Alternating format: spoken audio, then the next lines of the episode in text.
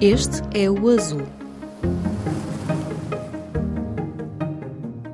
Olá, bem-vindos a mais um podcast do Azul, um projeto do Jornal Público sobre ambiente, crise climática e sustentabilidade. Eu sou Andréa Azevedo Soares, jornalista do Azul, e hoje vamos conversar com o filósofo Viriato Surumenho Marques a propósito dos 60 anos do livro Primavera Silenciosa. Trata-se de uma obra clássica que impulsionou o movimento ambientalista nos Estados Unidos e no mundo. Foi escrita por Rachel Carson, uma bióloga marinha que denunciou não só o uso indiscriminado de pesticidas, mas também o efeito trágico desta prática nos ecossistemas e na própria saúde humana. Eu começo esta conversa trazendo o Primavera Silenciosa para os dias de hoje. O livro foi lançado nos Estados Unidos no dia 27 de setembro de 1962. No ano seguinte, ele já estava traduzido para 14 línguas. Portanto, que razões nós temos hoje para ler este livro, 60 anos depois, em Portugal? Todas as razões, porque este livro foi um livro pioneiro na mudança não apenas da organização da sociedade civil em relação às questões ambientais, mas também um livro fundamental para as políticas públicas, na medida em que, a partir do livro, por exemplo, nos Estados Unidos, o Congresso começou a trabalhar eh, sobre a legislação que seria necessário para prevenir, ou pelo menos para evitar a repetição de situações como aquelas que são denunciadas no livro da Primavera Silenciosa, e em 72, já depois da morte de Rachel Carson, o DDT foi proibido.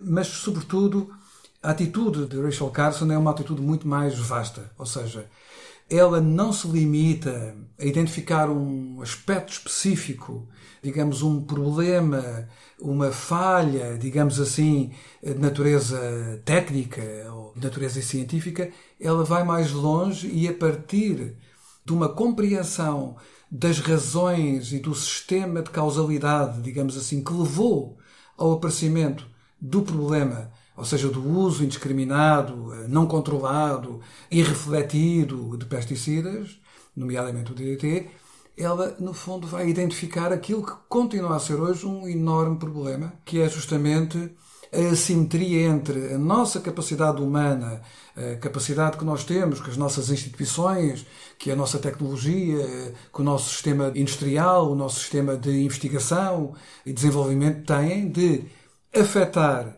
negativamente os ecossistemas e a nossa saúde e a biodiversidade e a nossa, digamos, escassa capacidade de encontrarmos dispositivos de autocontenção. Ou seja, nós temos uma imensa dificuldade em encontrar formas de verdadeira regulação e de controlo das nossas capacidades. E isso é o, o problema que ela denunciou de uma maneira, eu acho que extremamente séria, extremamente hum, humilde ao mesmo tempo, e que nos cabe a nós, 60 anos depois, numa situação bastante mais dramática do que aquela em que o mundo se encontrava em 62, cabe-nos a nós, redobradamente, continuar e prosseguir. Uh, o livro não está publicado em Portugal neste momento. Ele foi traduzido em 1966, segundo a, a minha pesquisa, uh, mas neste momento, uma pessoa que não leia em inglês e que queira encontrar no mercado editorial português este livro, não encontra. O que é que isso diz de nós, portugueses, leitores, ou no limite do nosso mercado editorial, que é limitado, não é? Nós somos 10 milhões de habitantes. Pois, quer dizer, eu, eu, talvez acrescentar um aspecto, em termos de português, nomeadamente o português do Brasil, foi feita uma tradução pouco tempo depois. Eh, digamos que o mercado do livro brasileiro é muito maior que o mercado português e também há uma atenção e uma proximidade maior daquilo que acontece nos Estados Unidos. Mas não é apenas essa lacuna, não é? Visto que há todo um conjunto de obras.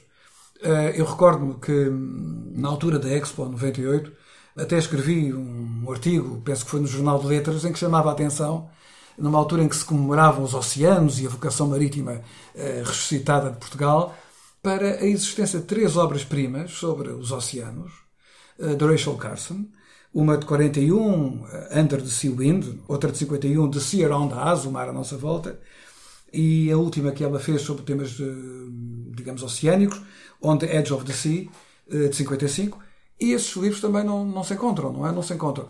Eu, eu diria que a nossa, enfim, O público leitor eh, em Portugal, um bocadinho contra a intenção da própria Rachel Carson, acabou por ser mais o público académico.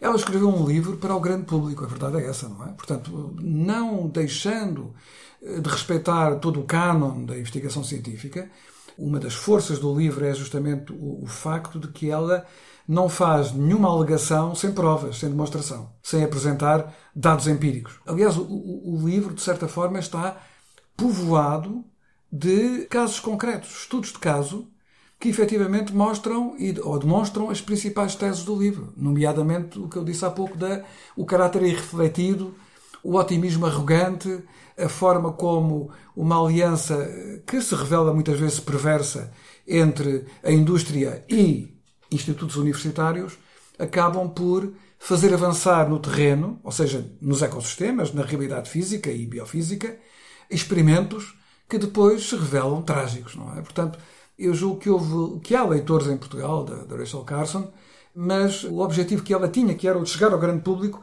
esse aí não está ainda conseguido, de facto. Este acaba por ser um exemplo singular em termos de comunicação de ciência, porque traz dados científicos muito robustos e o próprio lobby dos pesticidas tentou atacá-la e teve alguma dificuldade, em, acabou por atacar a pessoa, não é? é eu, eu, li, uh, entre as várias coisas que eu li, chegaram a chamá-la da solteirona que gosta de passarinhos. Vamos atacar a mulher, a escritora, a cientista, porque o texto em si estava muito bem documentado.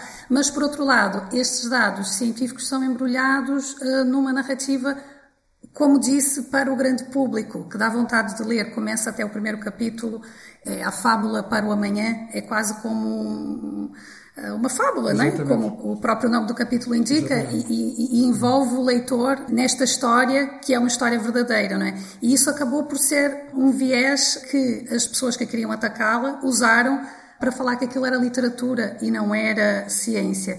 Eu queria que comentasse um pouco isso, esta negociação entre tornar palatável, atrativo, algo que é muito robusto e que às vezes é difícil de processar, e como é que isto também foi a fórmula do sucesso, mas também expôs uma, um viés pelo qual ela foi atacada, não é? Por ser literatura e não ser dados científicos como de facto são. Não, quer dizer, o, eu penso que de facto essa dicotomia entre uma ciência que considera que o rigor é igual à falta de imaginação, à pobreza literária, digamos, a uma linguagem que se despe completamente de relações com o mundo para se traduzir apenas em sequências de equações e de algoritmos. Isso é, de facto, uma das causas por que chegamos a esta situação. Ou seja, a Rachel Carson pertence ainda a uma idade gloriosa da ciência, em que não existia essa barreira absurda eh, radical entre uma cultura literária que aparentemente seria ignorante em relação ao conhecimento das coisas físicas e matemáticas e uma cultura científica que seria completamente insensível à beleza, ao sublime e, digamos, a tudo aquilo que é a maravilha do próprio mundo onde nós vivemos, não é? Quer dizer, os verdadeiros cientistas são aqueles que se maravilham com o mundo, porque efetivamente, quer dizer, o nosso planeta é de facto um verdadeiro diamante num deserto de profunda simplicidade e solidão. E nós continuamos a não encontrar, já não é no nosso sistema solar, na nossa galáxia, apesar de todos os programas que existem de pesquisa de vida inteligente no universo, de vida complexa no universo, nós não temos nada. Isto é, nós estamos profundamente solitários e Rachel Carson eh, tem essa noção ou pelo menos tem a noção da responsabilidade fundamental de quem conhece o mundo, quem conhece o que nós chamamos da natureza, portanto, os animais, os ecossistemas, eh, todo esse complexo que faz a vida e o suporte da vida, tem apenas não, digamos assim, a tarefa do conhecimento, mas tem uma tarefa da conservação e da proteção. Porque, no fundo, o que está aqui em causa são, na verdade, dois conceitos de ciência e eu aqui faço um enquadramento que me parece importante: é que Rachel Carson não está sozinha nesta fase ainda muito pioneira do ambientalismo moderno. Há figuras, eu diria que, que há uma figura muito importante, um, um pouco anterior a Carson, que é o Waldo Leopold, que é um homem que vem da civicultura, da engenharia florestal, mas que é também o criador de uma nova ética, a land ética, a ética da terra, e é também alguém que vem através da tarimba da vida, da experiência, e que de repente percebe que estamos num caminho eh, verdadeiramente bloqueado. E ele chama a atenção para que a ciência, de que ele também é um cultor, mas eu diria mais corretamente a tecnociência, na verdade, essa junção entre técnica e ciência, tem duas faces. Por um lado, ela é uma searchlight, eh, ou seja, um holofote, é um, digamos, uma luz que é projetada na noite da ignorância, do desconhecido, e que permite caminhos. O que é que nós pedimos à ciência, não é? O conhecimento. Pedimos informação que nos permita guiar a nossa vida. Portanto, a ciência tem essa dimensão de searchlight. Mas, ao mesmo tempo, diz ele, a tecnociência, na nossa sociedade eh, de mercado, a nossa sociedade de concorrência, de crescimento infinito, é também uma weapon, uma arma. E temos estes dois conflitos. Não é? Portanto, e justamente a Rachel Carson vai agarrar. Ela não utiliza estas expressões do Aldo Leopold, mas utiliza-as, digamos, sem usar os conceitos, não é? Porquê? Porque o que está aqui em causa, e ela analisa isso de uma forma muito interessante, é o seguinte: mas será que os únicos meios que nós temos para combater as pragas biológicas que atingem as diferentes culturas que são de interesse económico e vital para a humanidade são derivadas da, da indústria química, da recentíssima indústria química? Será que nos milhares de anos de história da agricultura não temos experiências de sucesso anteriores? E será que não podemos usar os meios modernos da ciência para tentar desenvolver outro tipo de práticas? E realmente o combate biológico das pragas é, é antiquíssimo e, na verdade, pode também ser desenvolvido modernamente, com os meios atuais de que dispomos. O que acontece fundamentalmente aqui é claramente uma ligação perversa entre o conhecimento e a economia de mercado. E ela mostra com muita coragem, ainda hoje há poucas pessoas que o dizem, não é? Ela diz: bom, se nós analisarmos bem, os departamentos universitários, os institutos que trabalham na área dos insetos, não é? Em 1960, ela diz isso no livro, apenas 2% dos investigadores trabalham com o controle biológico, ou seja, o controle natural das pragas. Os outros 98% recebem financiamentos da indústria química. E essa entrada do dinheiro em cena faz toda a diferença, não é? E ela diz com muita coragem: há pessoas que tiveram carreiras muito importantes na universidade, que depois de cá fora, através dessas bolsas, desses apoios, tiveram, digamos, também uma projeção a outros níveis, como conferencistas, como formadores, etc. E de repente nós vemos os interesses de quem deveria situar-se numa perspectiva de equilíbrio e de objetividade, porque é essa a função de quem estuda e de quem faz ciência, a tornar-se uma espécie de propagandista de marcas económicas e de marcas empresariais. Isto é um drama, um drama que nós temos hoje, de uma maneira ainda mais difundida. Mas não tem de ser assim, quer dizer, eh, eh, não tem de ser assim, não foi assim, e nós vemos hoje que eh, a luta entre esta ciência que é a arma ao serviço de interesses específicos, particulares, e a ciência que procura ser a luz e conhecimento, está aí à nossa volta. É? Portanto, se nós olharmos, por exemplo, hoje, as ciências do sistema Terra, que são aquelas ciências que têm feito avançar as causas ambientais, o conhecimento das questões ambientais, das questões climáticas, são claramente é um grupo de disciplinas e um grupo de cientistas onde não temos apenas, enfim, eu tenho imenso prazer de conhecer algumas dessas pessoas pessoalmente e de ser amigo delas, são pessoas que não são apenas uns cientistas reputadíssimos, premiados, mas também são pessoas com uma fibra moral fortíssima, uma fibra ética fortíssima, como o Aldo Leopold e como o Rachel Carson tinham. Pessoas que não tinham medo de enfrentar os interesses, e há pouco a Andrea dizia muito bem que ela foi massacrada, fizeram, atacaram-na por ser, por ser mulher, por ser alguém que vinha da ciência de uma outra área, como se as disciplinas científicas fossem castelos feudais, não é? Como se ela não tivesse passado três ou quatro anos a estudar profundamente o tema. Ela começou a estudar em 58, quando uma amiga que estava em Cape Code lhe escreveu uma carta a dizer que já não havia pássaros na primavera, as primaveras eram silenciosas, e ela agarrou-se ao tema.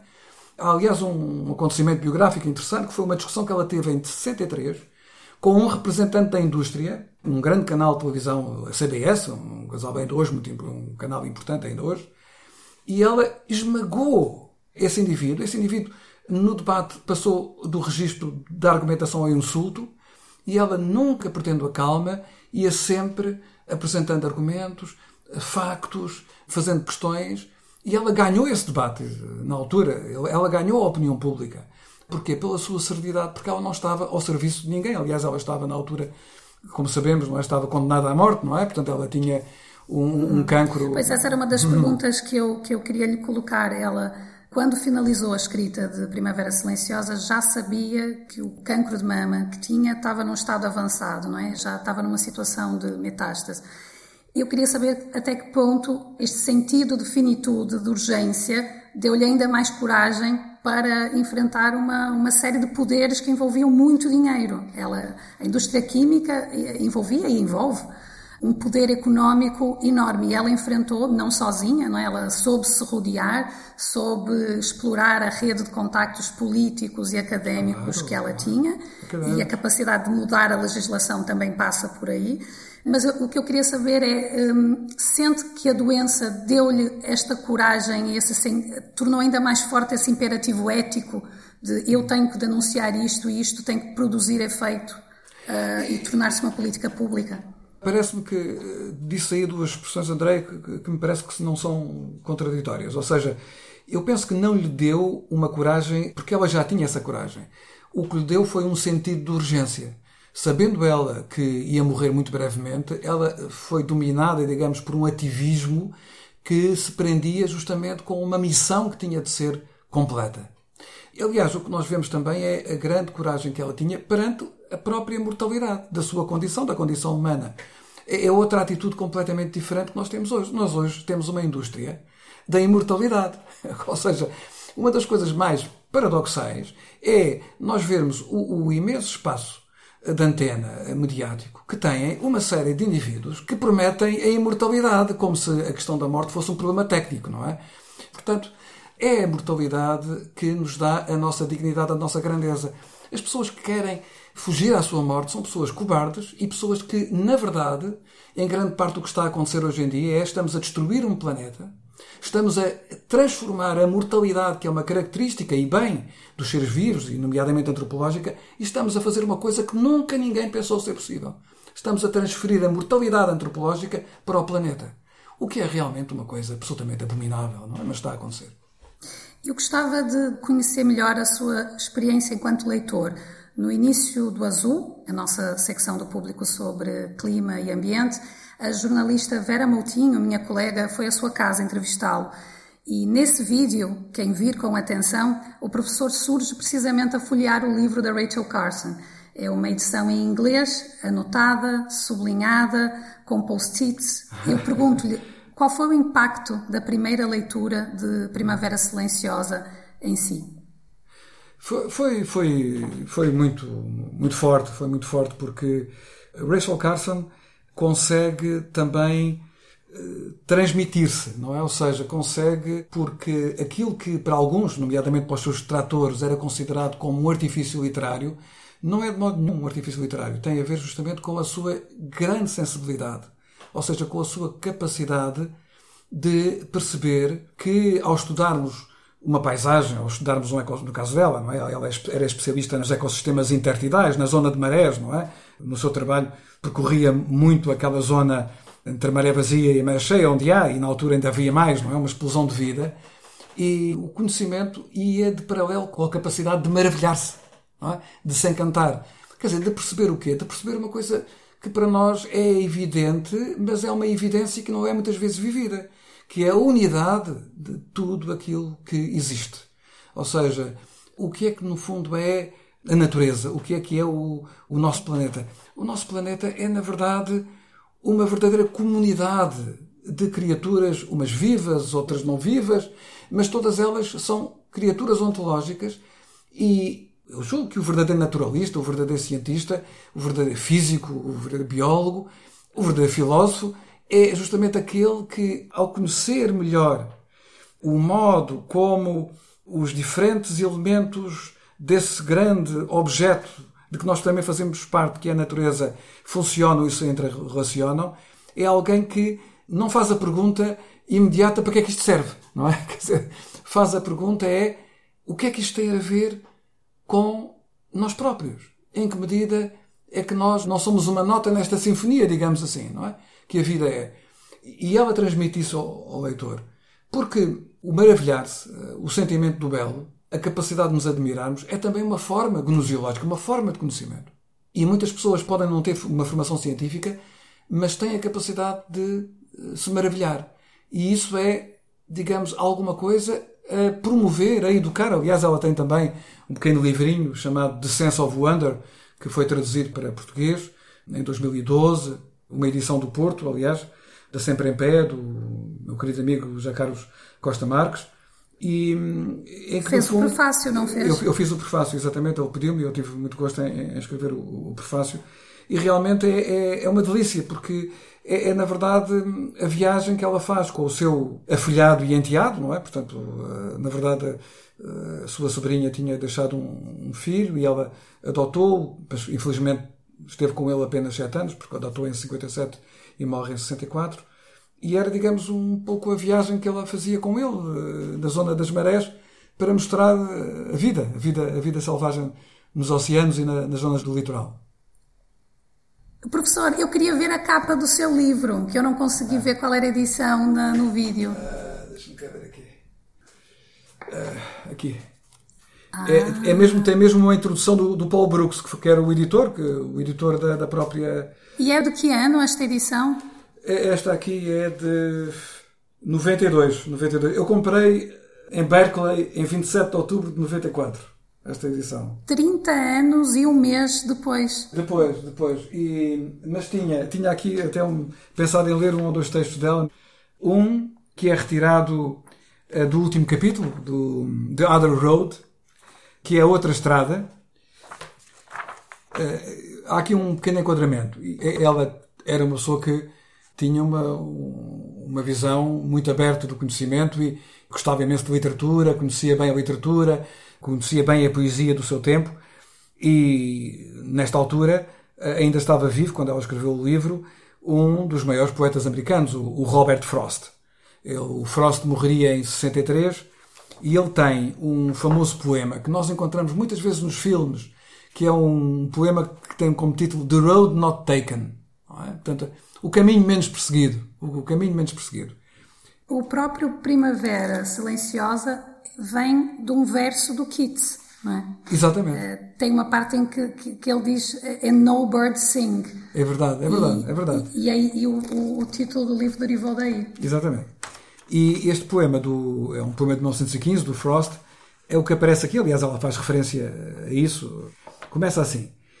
Encontramos-nos agora no ponto em que duas estradas, ou dois caminhos, divergem. Todavia, ao contrário, das estradas do familiar poema de Robert Frost, elas não são igualmente boas. A estrada pela qual temos viajado, por tão longo tempo, é ilusoriamente fácil. Uma superestrada, uma autoestrada, de pavimentação lisa, pela qual avançamos em grande velocidade, mas na sua extremidade final o que há é o desastre. E depois continua. A outra estrada, a estrada menos transitada, oferece a nossa última, a nossa agora única oportunidade de chegar a um destino que assegure a preservação da nossa terra. Portanto, a ideia é sempre esta ideia de que o que está em causa não é a nossa espécie apenas, é, no fundo, o conjunto ao qual nós pertencemos, que é, de facto, o, o planeta. Penso que este é um, é um texto muito interessante e o outro é um texto também vem neste capítulo 17, a última estrada, mas vem mesmo na, na parte final. Está aqui. Na parte final, em que ela vai, no fundo, é uma parte de síntese, digamos, da obra, e vai relacionar o, o combate que foi feito ao, especificamente à indústria química e ao DDT, aos pesticidas, e vai situar isso no tal quadro maior de uma crítica, de uma atitude da ciência baseada, digamos, num, num, processo de dominação da natureza, não é? De controle da natureza. Ela vai considerar que essa ideia de controle da natureza é uma arrogância, não é? E, e diz assim: o chamado controle da natureza, põe entre aspas, não é? É uma frase concebida pela arrogância, nascida na idade neandertal da biologia e da filosofia, quando era suposto que a natureza existia para a exclusiva conveniência do homem. E continua: a nossa alarmante infelicidade reside no facto de uma ciência tão primitiva se ter armada a si própria com as armas mais modernas e terríveis e que, ao dirigi-las contra os insetos, ela as tenha voltado igualmente contra a Terra.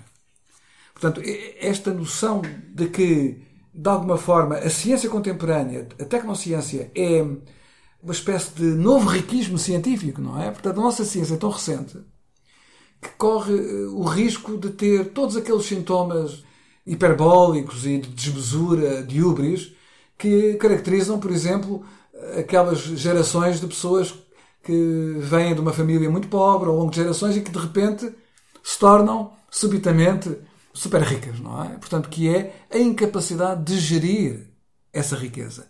Digamos que a ciência nos deu um conjunto de meios que são meios de conhecimento, mas também são meios de domínio. Eh, são meios de agressão, digamos assim, não é? Nós podemos usar a ciência para fazer o controle biológico das pragas. Não significa que não, não sejam necessários até alguns pesticidas. Hoje em dia há muita ideia de um combate misto, de usar os dois tipos de controle. Agora, o que não podemos é, digamos, pensar que podemos manipular a natureza e podemos pedir à natureza que produza, por exemplo, um terreno uh, agrícola que, através da agricultura intensiva, produz uh, três ou quatro vezes mais do que com técnicas não intensivas, mas que depois, ao fim de 20 anos, 30 anos, fica praticamente estéril, não é? Quer dizer, nós não podemos uh, pretender explorar a natureza para lá, digamos, dos limites que seriam sustentáveis, é isso que a sustentabilidade é, e depois pensar que tudo vai continuar da mesma, não é? Portanto, esta, este é que é o grande desafio, não é? E é aqui esta questão do controle da natureza que está de facto em, questão, é? Esta desmesura, esta ubris, não é? Esta falta de, de humildade para com o mundo, é? Portanto, e para com as gerações futuras também. Também há aqui um, uma desconsideração com aqueles que não nasceram ou com aqueles que são impotentes, é? Pela sua idade, eh, pela sua fragilidade, são impotentes para se defenderem, é? Eh, eu queria explorar um pouco o título Primavera Silenciosa. Parece-me que ele explica uma pequenina parte do sucesso do livro. É poético, é certeiro, fica na memória. Eu queria tentar saber se nós temos hoje metáforas tão poderosas para comunicar a crise do clima, porque quando nós pensamos em Primavera Silenciosa, pensamos nos pássaros que deixaram de cantar na primavera por causa dos pesticidas e esta imagem, ela é tão poderosa, ela é tão forte, ela traz-nos a ideia de causa e efeito que ela comunica de uma forma perfeita aquilo que o livro apresenta. E eu penso se nós temos hoje metáforas tão, tão poderosas, nós eh, já mudamos tantas vezes a forma como nomeamos a crise do clima, era aquecimento pois. global, depois Começamos a falar em crise climática agora, que me parece o mais apropriado, mas ainda não temos uma imagem tão forte. Eu queria que comentasse isso e o título do livro. Uma das coisas que, que procuro fazer é justamente chamar a atenção para o facto de que a crise, o que chamamos a crise climática, é uma janela, digamos assim, perturbante, gravíssima, para uma coisa mais ampla, não é? Eu, costumo sempre referir que eh, nós temos é uma crise global do ambiente e o clima faz parte dessa crise global do ambiente. Mas, se quisermos, também há, uma expressão que eu gosto, que eu gosto e procuro também usar muitas vezes, que é a expressão de a nossa principal crise é uma crise do modo como habitamos a Terra, não é? Ou seja, no fundo, a principal crise que nós temos é uma crise da habitação humana da Terra. A nossa relação com a Terra, a nossa relação com a nossa casa. Do ponto de vista eh, dos conceitos que são usados, há uns muito infelizes, eh, por exemplo, eu julgo que falar de uma transição energética como sendo o desafio da nossa era ainda é mais redutor do que a crise climática, mas há uma, um conceito que é um conceito que foi proposto no ano 2000 por Paul Crutzen e Eugene Stormer, por um químico, o Prémio Nobel da Química de 95 e um grande biólogo norte-americano, que é o conceito de antropoceno. O conceito de antropoceno é um conceito, é uma, digamos, uma proposta de nomenclatura científica, essencialmente aquilo que esta proposta eh, diz é que a nossa capacidade, a capacidade do antropos, do ser humano, de hoje ser uma força plástica transformadora do mundo é de tal maneira grande que já estamos em condições de deixar marcas que vão perdurar durante milhões e milhões de anos. Os nossos impactos sobre a biosfera, sobre a litosfera, sobre a criosfera, a hidrosfera, a atmosfera, são de tal maneira, digamos, poderosos, não é? e infelizmente não sempre poderosos no sentido de promover mais sustentabilidade e mais equilíbrio, que nós merecemos surgir como o sujeito, o novo sujeito, numa temporalidade que não é da nossa história apenas, mas é da história da Terra. Portanto, o Antropoceno é uma proposta de nova época geológica. Digamos, canonicamente, nós vivemos ainda no Holoceno. O Holoceno é um período geológico que começa com o final da última glaciação, a de Wurms, não é? Há 11.500 anos, 11.700 anos. E hoje em dia há de facto um grande coro, não é? Que não está ainda, enfim, ainda não há ainda um, um consenso a 100%, mas já há muitas vozes que chamam a atenção para que, sim senhor, o antropoceno tem todo o sentido. As alterações que nós já fizemos na atmosfera, na biosfera, até na litosfera e na criosfera, veja-se o que está a acontecer aos gelos permanentes, não é? Que estão a desaparecer com uma rapidez muito superior ao que pensávamos. Portanto, esta ideia do antropoceno, que é um conceito neutro, ou seja, o antropoceno significa apenas é uma, apenas uma fotografia ou um filme sobre o real, ou seja, sobre qual é a força mais dinâmica, somos nós. É também um apelo à responsabilidade, ao compromisso. Por isso eu diria que combinaria o antropoceno com a ideia, enfim, não é uma palavra, é uma, é uma fórmula, não é? Que é de é preciso uma nova habitação da Terra. E assim eu chego à minha última pergunta uh, deste podcast. Primavera Silenciosa ajudou a mudar o curso da história uh, no que toca ao ambientalismo. Posso dar como exemplo um dado que já referiu, que em 1972 o pesticida DDT foi banido nos Estados Unidos. Primavera Silenciosa não, não terá sido o único agente, mas impulsionou. E é sedutora essa ideia de que um livro pode mudar as coisas. E eu desafio-lhe a responder se pode a literatura salvar a humanidade. Bom, a literatura, eh, penso que todos os dias salva a vida de muitas pessoas, não é? Há muitas pessoas que, num mundo que está cheio de armadilhas nihilistas, encontram na experiência partilhada, que é um livro, uma fonte de ânimo e de esperança hum, sólida, não é? Porque nós temos à nossa volta um mercado de esperanças vazias e ocas, não é? Que aumentam ainda mais a, a pulsão do nihilismo. A grande literatura tem esse, esse condão fundamental porque a grande literatura está sempre baseada numa coragem de enfrentar a condição humana como condição trágica. Aquilo que há pouco. Em vez de escapar ou tentar fugir, aquilo que torna realmente a vida digna e que faz com que as pessoas se excedam nas obras de arte, nas obras de ciência e de arquitetura, a todos os níveis, é justamente esta noção de que viver é uma oportunidade extraordinária que deve ser valorizada e aproveitada. E quando nós estamos eh, perturbados por tudo aquilo que nos intoxica hoje em dia, por vezes eu utilizo muita expressão também de uma, há uma indústria de um otimismo perverso que só causa mais angústia, os livros são salvíficos. No caso concreto deste livro, do Silent Spring, ele teve um impacto extraordinário sobre a consciência do público em geral, mas também sobre a consciência daquelas pessoas que, pela sua cultura e pela sua posição social, têm mais responsabilidades do que os outros, não é? Ela desencadeou, ou pelo menos factualmente, é o primeiro de uma série de grandes livros que os anos 60 produziram. Posso referir aqui uh, alguns autores, por exemplo, na economia, o Kenneth Boulding, o criador da economia ecológica, é também em 67 que ele vai escrever um artigo que é seminal, em que ele compara a Terra com uma nave espacial, não é? Portanto, esta ideia de que temos que ter um comportamento responsável, como, assim como os astronautas têm que ter muito cuidado com o que fazem, não é? Nós também temos que ter um, habituar-nos a viver num sistema com limites, abrindo, aliás, o caminho para o que foi depois o, a obra coletiva do MIT, por encomenda do Clube de Roma, em 72, sobre os limites do crescimento.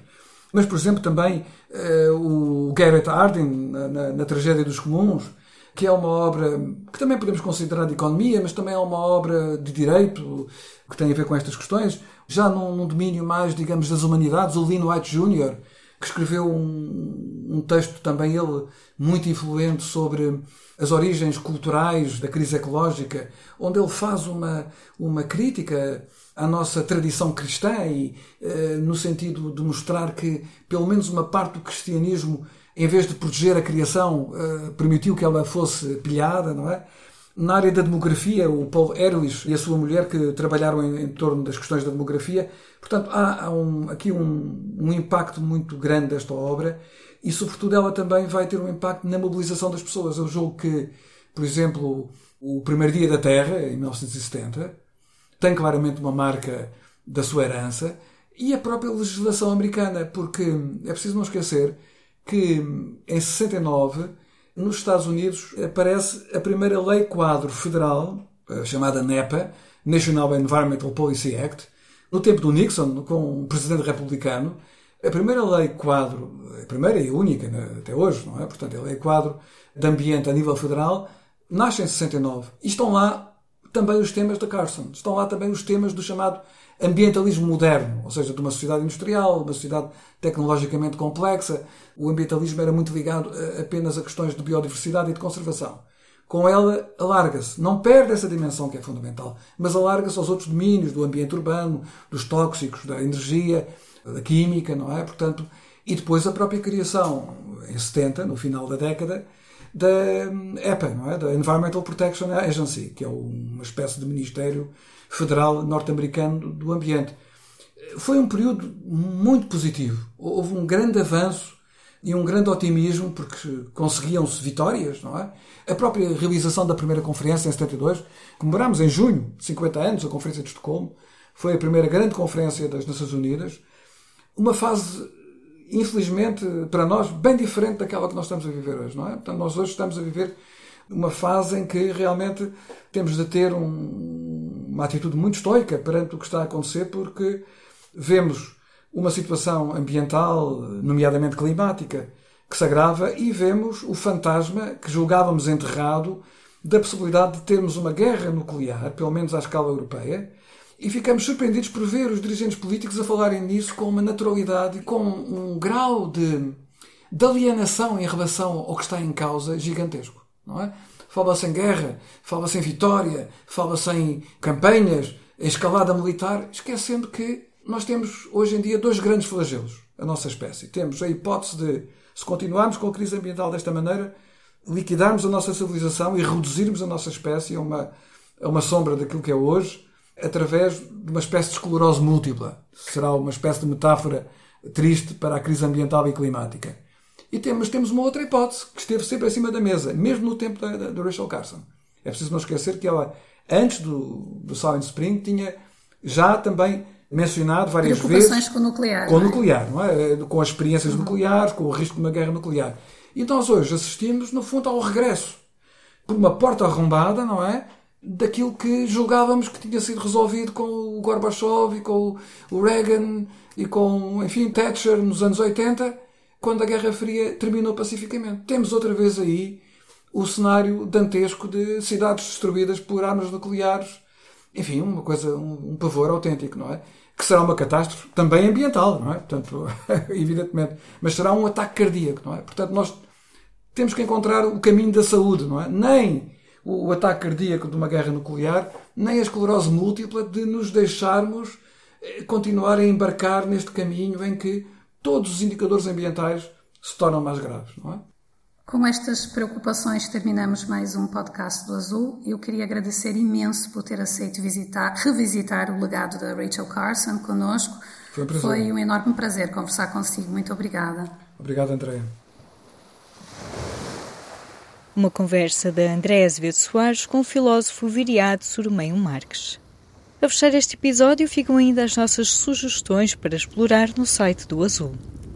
A jornalista Clara Barata escreveu sobre um estudo publicado na revista Science que alerta que a Terra está muito perto de ultrapassar vários pontos de não retorno das alterações climáticas. O desaparecimento dos gelos da Groenlândia e do ocidente da Antártida, o súbito derretimento da permafrost, os solos permanentemente gelados, ou ainda o colapso do giro do Atlântico Norte, um dos maiores sistemas de correntes oceânicas, são exemplos destes pontos de viragem climática que já se tornaram possíveis por causa do nível de aquecimento a que chegamos no planeta. Um trabalho para ler no site do Azul. Também a Clara Barata escreve que encurtar a semana de trabalho para quatro dias por semana pode ser bom para o clima, mas só se não fizermos atividades que aumentam as emissões de carbono no dia livre que ganhamos. A Clara entrevistou Pedro Gomes, que está a coordenar o projeto piloto que o governo vai apresentar em outubro, rumo à semana de quatro dias em Portugal. O economista avisa logo que o principal foco são os ganhos para a economia, mas também fala em estudos que dizem que a semana de quatro dias poderia reduzir até 30% a utilização de carbono, se bem que ele acha que essa estimativa é demasiado otimista. Saltando para o nosso dia a dia, que tal ler algumas dicas para poupar eletricidade em casa? Segundo o Instituto Nacional de Estatística, entre os gastos nos vários tipos de energia a nível doméstico, cerca de 70% são de eletricidade. Dentro destes gastos, 43% são na cozinha e 46% nos equipamentos elétricos. É nestes dois setores onde é mais fácil reduzir o consumo de eletricidade. As dicas mais concretas estão no artigo do Nicolau Ferreira para espreitar em público.pt barra azul. Se gostou de ouvir este episódio, siga o podcast na sua aplicação preferida para não perder o próximo. Se tiver sugestões para nos fazer, envie para o e-mail aline.flor.público.pt. Podcast Azul é editado por mim, Aline Flor, e volta daqui a duas semanas. Até lá!